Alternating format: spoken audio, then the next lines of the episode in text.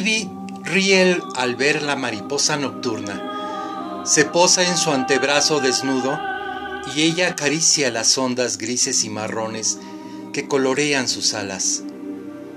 Hola preciosa, la saluda. La mariposa emprende el vuelo. Sube, sube y sube hasta que la engulle un haz de sol enredado entre las relucientes hojas verdes, a siete metros por encima de Ivy, que se encuentra en el suelo entre las raíces. Una soga cobriza se descuelga desde el agujero negro que hay en el centro del tronco y zigzaguea entre las láminas de corteza. Ivy no se fía de la serpiente, como es natural. Ya le ha causado problemas antes. Su mariposa y otras diez mil se elevan desde la copa del árbol en una nube crepitante de color parduzco. El enjambre ondea en el cielo hacia los pinos replantados de aspecto enfermizo que se alzan más allá del prado. Ivy se levanta y lo sigue. Los tallos crujen bajo sus pies y la hierba que, se, que le llega a la cintura le araña la piel desnuda. Mientras avanza en dirección al bosque triste, talado casi por completo, percibe los primeros olores a sustancias químicas, amoníaco, benceno, petróleo y otros muchos. Diez mil cortes en un solo pedazo de carne. Y abandona la esperanza que, sin darse cuenta, albergaba. Desde sus huellas se propagan telarañas que destellan a la luz de la mañana.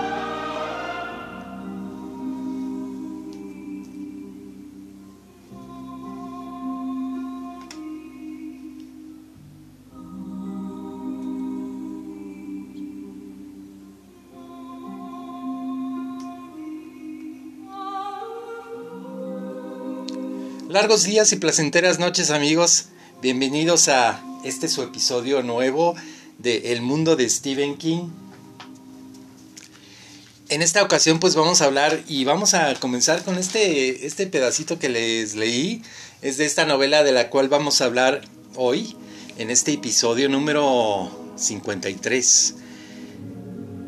Pues este es su podcast, soy su amigo Jorge López y vamos a empezar hablando de de algo que pues que nos afecta actualmente que estamos hablando de las pandemias.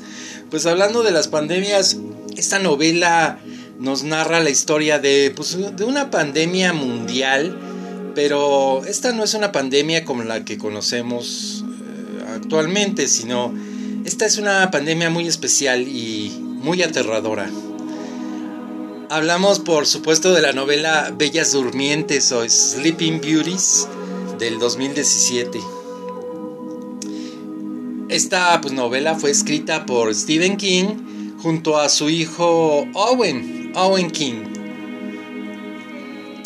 Fue durante una aparición en, una, en un programa de radio que Stephen King mencionó que pues, su hijo Owen le había sugerido una peculiar idea para una novela. King pues ya había ya había colaborado en un par de ocasiones anteriores con su hijo Joe Hill.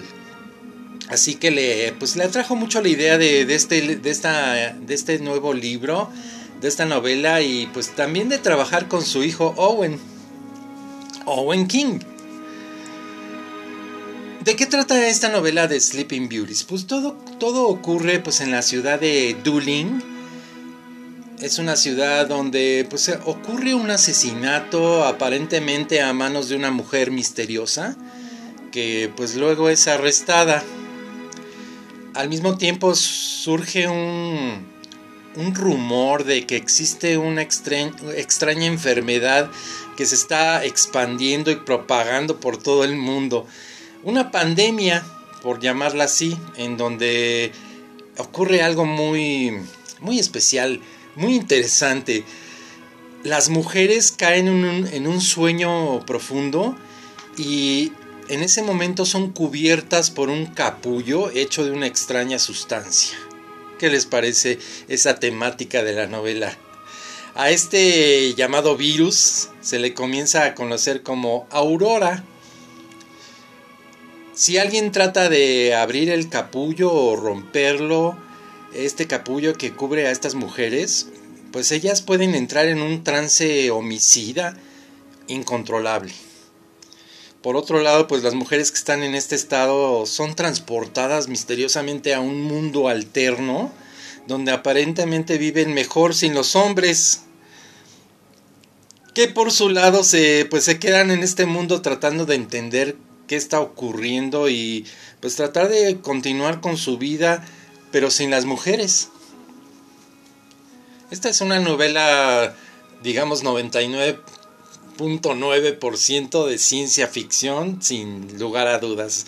Es, es una premisa muy, muy interesante que pues que despierta o que puede despertar mucha conversación. ¿Qué pasaría si de pronto todas las mujeres del mundo desaparecen o desaparecieran? ¿Qué sería de la raza humana? ¿Qué, qué, qué sería de los hombres? ¿La raza humana también desaparecería?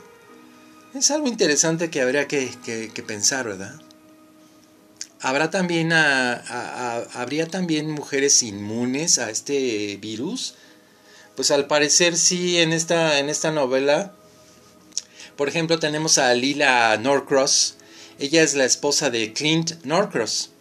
Él es el psicólogo que trabaja en el Instituto Correccional para Mujeres de, de la ciudad de Dooling.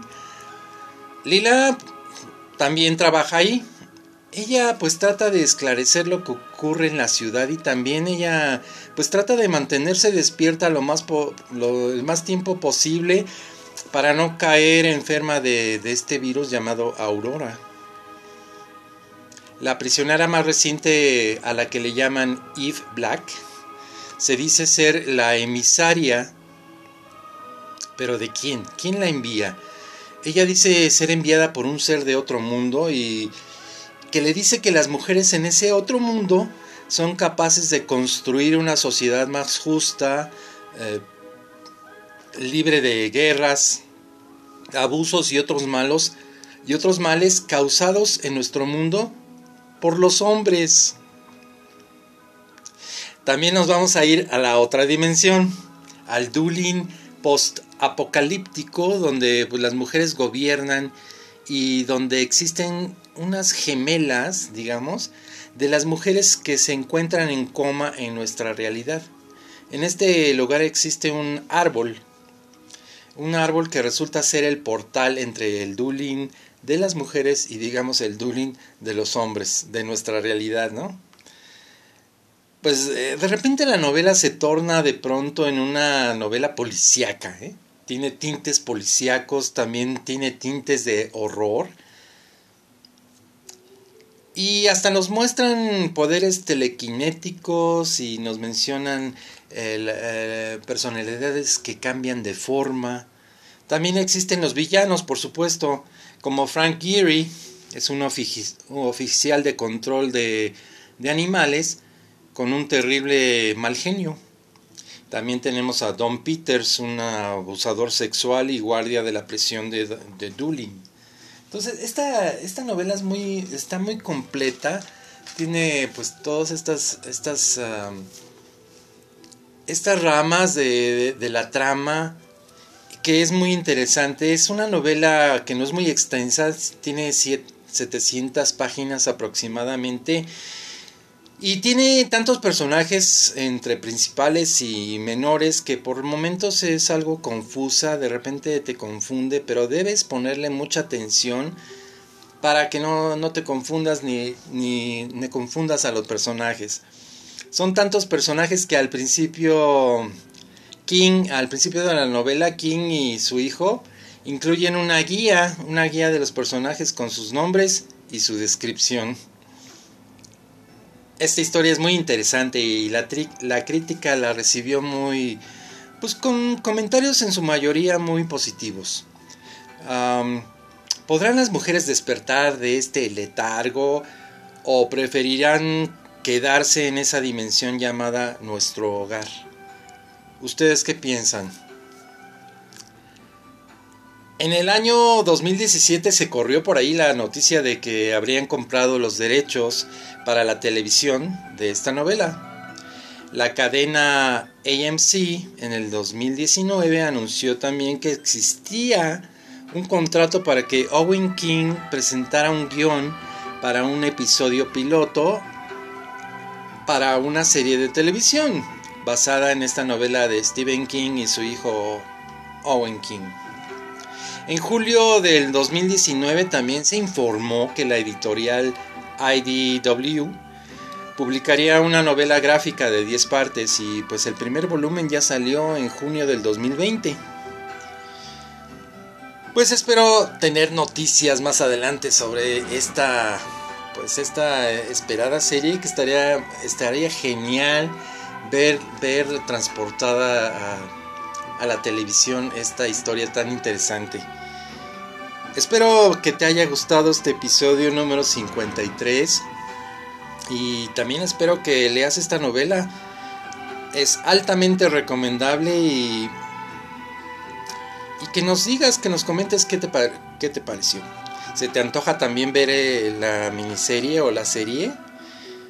Bueno, pues te espero en el siguiente episodio, el número 54 de esta, ya la segunda temporada de El mundo de Stephen King donde platicaremos de otra pequeña colaboración de King, ahora con el autor Richard Chismar, y pues conoceremos a Wendy, una niña de 12 años. También volveremos a la icónica ciudad de Castle Rock. Al parecer, en lo que en lo que resulta ser la primera novela de otra trilogía.